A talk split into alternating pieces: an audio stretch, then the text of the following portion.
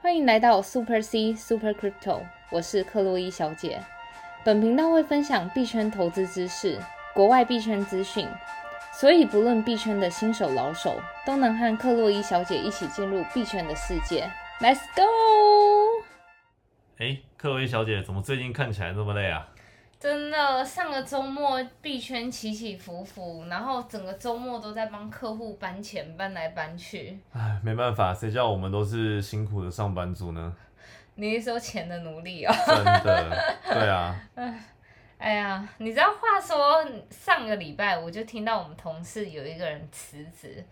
然后他辞职的原因就是因为他财富自由了。他就是早期那一派的矿工，就是挖比特币的矿工。他一四年就开始在挖了，哇，这么早？对啊，然后就一直挖，然后中间就开始比特币飞到从可能几百块飞到几一万块、两万块，他坚持不卖，到现在他也都还没卖，他就卖了一百颗，就嗯财富自由。话说，因为我比较晚进入币圈，我以为在币圈能赚到钱的方式就是可能买买低卖高等等的，没想到矿工却是最早一批赚到钱的那些人。真的，对啊，所以回到我们今天的主题，就是我们要跟大家分享，在虚拟货币市场要怎么赚到钱，哎呦有不同种的类型。这个非常重要，相信今天的听众朋友们听完之后，更知道虚拟货币市场其实赚钱的方式有很多种。那哪一种是最适合你的呢？就我们听克洛伊小姐为我们分享吧。所以第一种就是我们刚刚介绍到的，就是矿工嘛，是就是那些去挖矿那些人，嗯就是那种，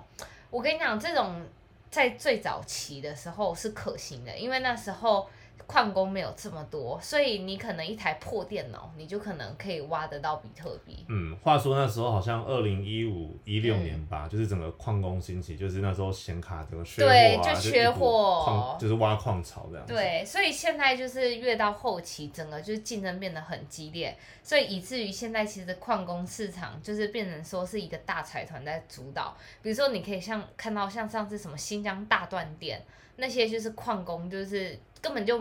缺矿工，因为。整个那种他们是一个财团，然后他们就放到新疆里面。如果然后新疆大断电，然后他们整个工厂就没办法挖矿了。嗯，对啊，这边帮听众朋友比较新手的听众朋友科普一下，矿工其实就是我们讲的透过我们电脑的这个算力去解区块链上面的复杂的数学题，嗯，然后解完之后的话呢，就可以得到虚拟货币作为奖励。那整段过程就是矿工。那你要做这个挖矿动作，就是你必须要有电脑嘛。对，那像比特币，我们先前有介绍过介绍过这个 POW 工作对量证明，他是用工作量证明。对，就代表说你的电脑的这个算力要越强，你才有越有机会能够挖到这个比特币。对啊，因为它 proof of work 就是工作量证明，它的最主要核心概念就是所有的矿工一起竞争，谁的算力越强，那如果最先挖到解开那道谜题的人，就可以拿到那个奖励。但就等于说，你剩下这些用一些普通的电脑去解的人，没办法拿到，那就没办法有奖励。对，就像克洛伊小姐讲的，其实以现在二零二零、二零二一，就是如果你要挖像比特币这种的机会越来越低了，对啊，因为很多的财团啊、集团，他们都是一次好几百、好几千台电脑在对运他们算就是一个比就是矿机工厂所，以现在其实很难看到像我们二零一五一六那时候，就是你个人就可以买一台电脑自己去挖，就挖得到比特币对啊那种情况了。所以那时候我同事其实一四年的时候，他就是在就是就进来虚拟货币界了，然后他自己本身也有在挖矿，但他这之中每次虚拟货币有一个涨幅的时候，他都坚持不卖。你看，坚持才是胜利。 那些 HODL 的人们，我们真的现在开始要 HODL。是，我就是中间这样一直买买卖卖买买卖卖，最后就是你看沦落到现在，我还是得工好作。吧。但我这 样子听完，其实以现在我们好像都没有办法成为第一种人，就是你说的这些对矿工。那还有哪些方式呢？其实还是有可能，但是你可能就会去像是转去挖那种比较普通货币，嗯像 Doge 啊这种，嗯你都还是有可那能。像一颗才零点，对二左右对啊而已。但是像是比特币这种，可能我觉得我们是正常人是没有办法有机会的。好吧。对啊，嗯，然后再来就是，当然就是另一种人，就是货币的发行商，比如说像现在我们很常听到的 ICO（Initial Coin Offering），就是发行货币那些商是。当然，那些人就是主导了货币发行的数量以及价格，就等于说我今天发的越多，然后如果今天大家很买我的单的话，我整个发行上我就是大富豪。所以我可以说，虚拟货币的世界最有钱的应该是中本聪吧，我自己猜啦，因为他真你看没有中本聪就没有整个虚拟货币的世界，然后他又是第一个发行，就是算算是发行比特币的人。我觉得他应该算是有钱人之一，但是像其他我在币圈里面认识的一些大佬们，他们那些有头有脸的人物发行的 ICO 项目，就可以募资到很多的钱。我相信那些募资来的市值可能也是可以超过中本了聪。解，诶，那这样的话，我自己我可以在就是虚拟货币的区块链里面去发发行货币吗？有啊，可以。其实我呃，克洛伊小姐本人最近也有发行自己的货币，哦，这么厉害、啊？，对，然后它其实就是对于那些不会写代码的新手们，其实也可以上网 Google，比如说就是看你想要在 ERC 二十发 token，或是你想在 BEP 二十就 Binance 的 Binance Smart Chain 发 token 都可以的。了然后你解。只要需要付那些就是他们的那个合约创建的费用，这样。了，那这样子的话，如果我在上面发币，我就可以赚大钱了吗？没有，如果就是也有就是那种有行无市，就如果大家不买你的单，那你就是你的币一文不值。啊，那这样听起来的话，第一种方方式挖矿现在已经个人应该是很难挖出东西了，然后第二种要发币，我又不会写程式，嗯，然后就算我在上面发币，也应该没有人会买我的币吧？除非你自己，比如说你可能有开公司，然后你就是让大家都用你的币去做交易啊，还是什么之类的，嗯，那这样你的币就会有价值，因为你的背后其实是有在做蛮多项目的。了解，肯定要有应用啊。对但对有些有项应目用其实也没什么应用啊。你看，像莱特币好了，你看它嗯其实只是一个比特币的改良版，然后限量八千四百枚。就像嗯莱特币今天大概币价在两百五左右，莱特币还是有它自己的应用啦。哦，可能传送速度快啊等等之类的。呃就，是它其实应用是在于，就是比如说我们在传送一个交易的时候，嗯然后正常来说，虽然我不知道交易者背后是谁，可是我知道那一串住址。是然后那串住址，我们就可以知道哦，这个大户就是把钱转来转去，转来转去这样。可是莱特币它的技术应用就是，呃，我可以把那一串住址在传送的时候做就是另一种转换。就我比如说我这个传送的住址是 A，可是我真正在做完交易的时候，我这个 A 的住址，你在正常的链上都还是显示着 A，但是你嗯经由莱特币他们他们的技术之后，我传送了之后，A 它就会自动帮我转变成 B 或 C，所以我就算今天可能背后是一个大财团，我想要做大笔资金的移动，可我不想要让别人发现我我这串柱子一直在移动这样子，所以我可能会用莱特币的技术去把我好吧就，是听起来真的有点复杂。那这样但的它还话，是有应用的啦。我想要说的事情是，它其实是有应用的，所以好吧它才能 support 它的价格到那个位置。看来我在虚拟世界没办法成为挖矿的人，也没办法成为发币 的人。那还有什么样的人能在虚拟货币世界赚到钱呢？我相信你就是属于这种人，就是在虚拟货币市场就是做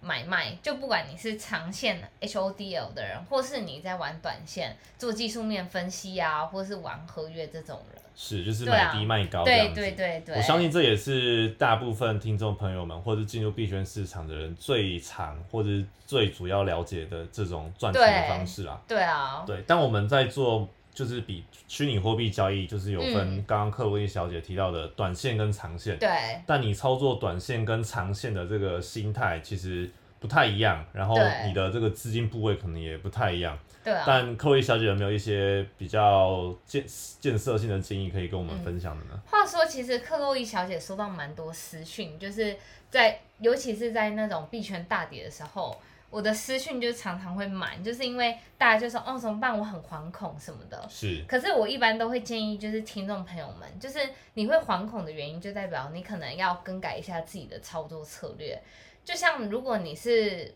属于长线投资者的话，一般我是将自己的账户分为长线跟短线。所以对于长线投资的话，对于那种市场大幅度的波动，其实我完全没有在担心，因为它其实就是我把那些长线投资的钱拿去做 staking，每天其实在生利息，所以我的心态反而是哦，我多放一天我就多赚到利息。所以今天市场大幅度的回调或什么，其实我还是会加，我还反而是做加码的动作，买更多让它去 stake。了解，因为我对这个币有信心的话，我相信它一定会上来嘛，只是时间的问题。其实我觉得投资最主要的关键就是在于你的心态，真的就是你能不能有耐心的等待。我觉得多数的人会焦躁，就是因为我们没有很耐心。就像我刚进这一行，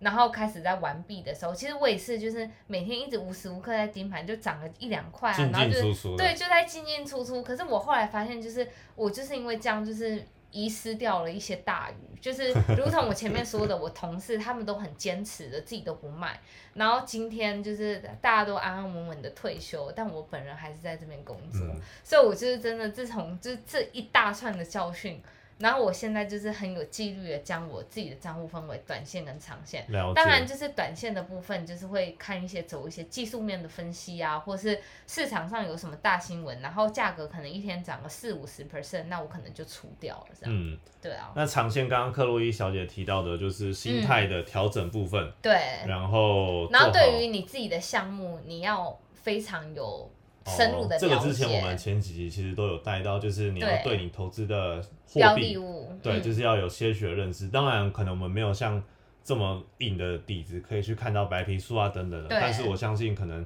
多收集一些新闻面的消息，或者是收听我们的频道，或多或少嗯都可以了解币圈、呃一些币相关的应用这样子。嗯话说克洛伊小姐之后，有点就是想要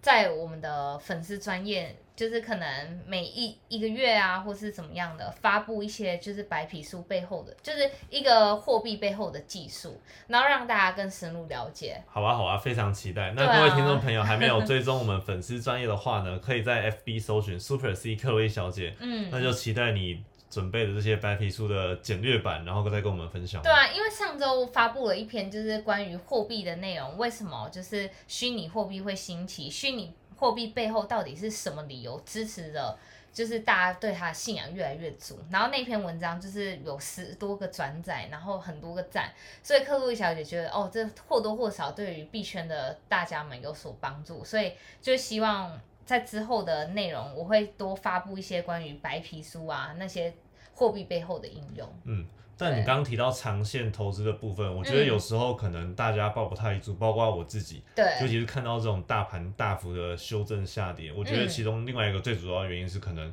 我压太多身家进去了，导致每天的这个波动，我真的会受不了，很想出场。真的，所以我觉得就是币圈，就是有在币圈，尤其就是币圈一天人间一年那种涨幅太过剧烈的，你一要不就是你把你的就是投资，你全部的身家可能二十 percent 投资在币圈，就是资金做好对，控资制讯管理，对控不对？管，然后或是你可能要做一些避险的动作，嗯，对啊我，觉得避险的动作好像就刚刚有提到短线的对一些操作。对，一般短线我们通常比较会把它当成是一个投机的方式，嗯但是其实你只要用对方式，像可能你讲的避险或者是对套利，其实短线还是很多人可以在币圈市场赚到钱。对，啊，就是你可能要设什么止盈止损啊，对然后或是你就进阶一点的人就会拿一些合约去做他的资金部位的对冲，这样嘛是。可是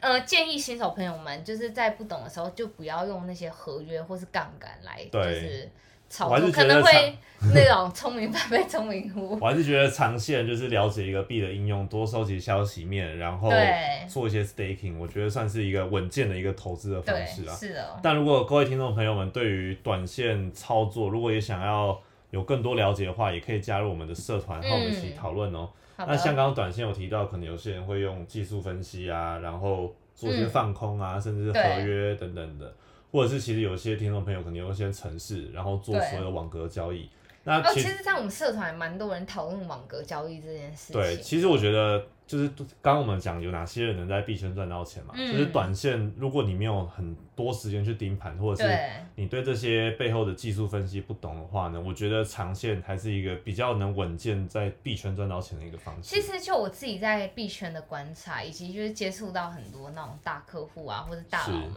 我发现那些短线会赚大钱的人，是因为他们就是本身的母体资金的量体很嗯足。就你看我客户每个小时搬那种两三亿美金，这样搬来搬去搬来搬去，我相信他绝对会赚大钱，因为我们他的资金本体是两三亿，所以这之间的那种什么手续费那种根本就对他来说就是那种就就是很少的，了解更了不用解。在意。我跟你对啊讲，我有个朋友，他在币圈工作，嗯然后他就是做这种 trading 的。对然后我朋友他就是做做这种 trading 嘛，然后对他女朋友就问他，就是说，那我可不可以把我的资产来给你操作？嗯对结果我朋友竟然跟他讲说不要，我自己都不相信这些东西了。 你看他每天要 trade 上千上万笔的这个交易，对结果他连他自己女朋友的币、自己的资产，他都不愿意投进去做这种短线的操作的。真的，对，所以所以以大方向来讲，真正赚钱来的是那些交易所啊，对但是不否认，就是说可能一百 percent 的人里面，可能二三十或是你嗯很厉害的人，还是有有办法在短线里面就是或多或对少我获同利意，，但是。我自己都没有自信成为那二三十 percent 的 人，所以我觉得短线的，如果你是要做短线，真的要严守纪律啊，或者是你的对操作心法、心态，真的是要非常的稳健才有办法。对啊，对啊，好的，那第四点就是刚前面介绍的三点，在币圈怎么赚钱。那第四点就是那种天下天上送给我们的钱，哦，这这种么好啊，这种东西叫空投，我们英文称之为 airdrop。是这种项目就是呃，比如说呃，有一个新的项目出来的时候，新的币做 ICO，或是他要推广他的产品的时候，他就会在网络上发布说，诶，大家我们要就是发布这个新的货币，留下你的住址，我们会空投，空投就是他会直接把钱打到你的账户，哦，这么可是好啊，关键就是因为，呃，很多时候它是因为新的项目，所以那个根本就一毛不值，它有点像是在做推广的意思是这样。然后跟大家举一个例，就是你知道，其实最早比特币它有一个网站叫 Bitcoin Faucet，就是比特币的水龙头。是的，对，对，然后他那个网站就是你只要就是留下你的钱包，它直接送你五颗比特币。比特币耶，对，不是那种一般的实体 coin 耶不是，可是哇那时候是就是在最早二零零九年的时候，就如果时光2009机倒回，年我要每天一直我在去那干个嘛网站那个去取那个按那个发送到我的是地是址。是，他就是当初就是也是在推广就是 Bitcoin 这个项目，然后那时候就是还没有得到很多的 awareness，就是还不是很多人知道这个东西什么。所以等于算是对这些货币发行商的一种行销推广对的对，曝就光是手法那种曝光手法。嗯，那所以你就是放了你的住址，你免费得到五颗，我真的是逼不得， 哇就。是巴不得买其时实光这机种回到那时这候。种方式，我还是真的是第一次听到，嗯原来币圈世界还可以透过这种空投的方式领一对啊些天上掉下来的礼物。可是我跟你讲，就是因为最近币圈太火了，很多诈骗案层出不穷，就是有一些他就是借由空投的名义跟你要了你的个人信息啊，或是一些那可种能你微的博 email 啊什么的，对然后寄钓鱼信件给你，，对，然后就以至于就是很多人然后你点开那个钓鱼信损失大件，钱，看起来哎、好像是真的官网，你对就输入你的账密，然后就你的币就被盗走了。对啊，嗯，所以就是还是呼吁听众朋友们，就是尤其最近那个币圈太火红，越来越多那种声称空投项目啊等等等，大家都要做好功课。如果大家对于这个有疑问的话，也是可以 po 到社团询问一下大家的意见。嗯，对啊，所以空投这个方式听起来就是像币，就是发行货币一种曝光方式。。对那如果今天他空投的这个对象啊，嗯假设有一个人留了他的钱包住址，对，然后空投的这个项目就打了一个可能，他就会打一定金额相对的数量，虚拟货就币是打给到他你的那个。如果打，接收到的这个人，他是一个很会分享或者扩散或者很知名的对人，那那个发行货币的这个单位等于算是一个赚到一个很大的曝光对啊，量，就是等于说他把那种那个广钓到告大鱼的概念。广告成本转用这种比较那种 fancy 我的突方然式。想到一个方式，嗯，我来发行一个货币，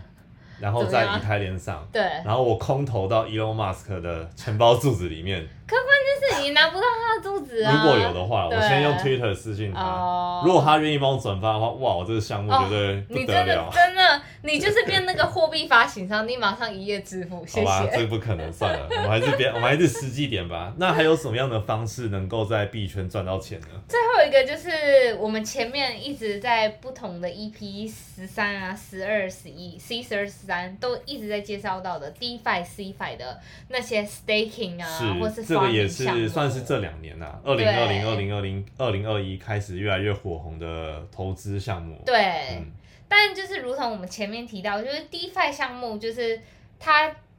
APR 就是那些利息，当然很就年化高报酬率对很年化高报酬非常的高。嗯，可是就是当然也是有风险在背后啊，比如是说如果他们那个项目的智能合约被盗，那那些投入在那些 DeFi program 的钱就是一夜蒸发这样。所以在 DeFi 做这些 staking，相对我觉得门槛也是比较高。就像对前几集有没有讲的，你要了解这个 DeFi program 它背后用的链是什么，对啊，然后你要有自己自己的一个热钱包地址，对，然后和这个 DeFi program 的 staking 项目做连接。对啊，是的然后还有像刚刚柯薇小姐讲到，会有一些可能诈骗的风险的对也好，啊或者是可能无偿无偿损失之类的。对对，所以其实 DeFi 做 staking 当然是一个现在很火红的项目，对然后我们频道之前也有介绍过。嗯，但其实我觉得相对安全，虽然可能年化报酬率没有像 DeFi 的 staking 的项目那么高，但你是说 CFI 的那些对 staking 项就是目，像我们常用的币安交易所里面嗯也有非常多的 DeFi 的项目。对那其实光币安交易所上面的项目就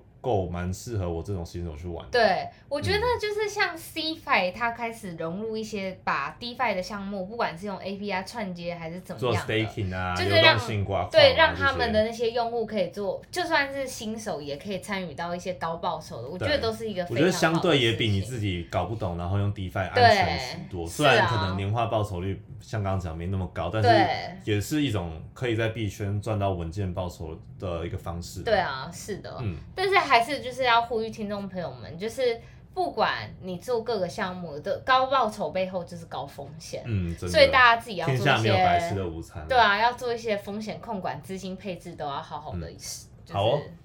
那今天的节目呢，我们介绍到，就是如果你今天想要在币圈赚到钱呢，其实有几种方式。第一个呢，就是如果你有办法挖到，就是挖矿，然后有自己的对计算机，然后可以去挖矿的人，对那现在可能越来越少了，现在都是集中的矿机了。啊对然后第二种方式就是你直接在链上面发行 ICO，发行自己的货嗯币，但这个对于我们这些新手小白好像也是望尘莫及。嗯那第三种呢，就是最常进入币圈做的，就是在币圈进行交易，在交易所买低卖高对。那这里面有分长线交易，长线对交易的心态应该是怎么样？嗯然后短线交易的时候，你是做套利或者是避险，或者是你是嗯做这种短线进出操作，其实都有机会赚到钱，对但就是要注意风险。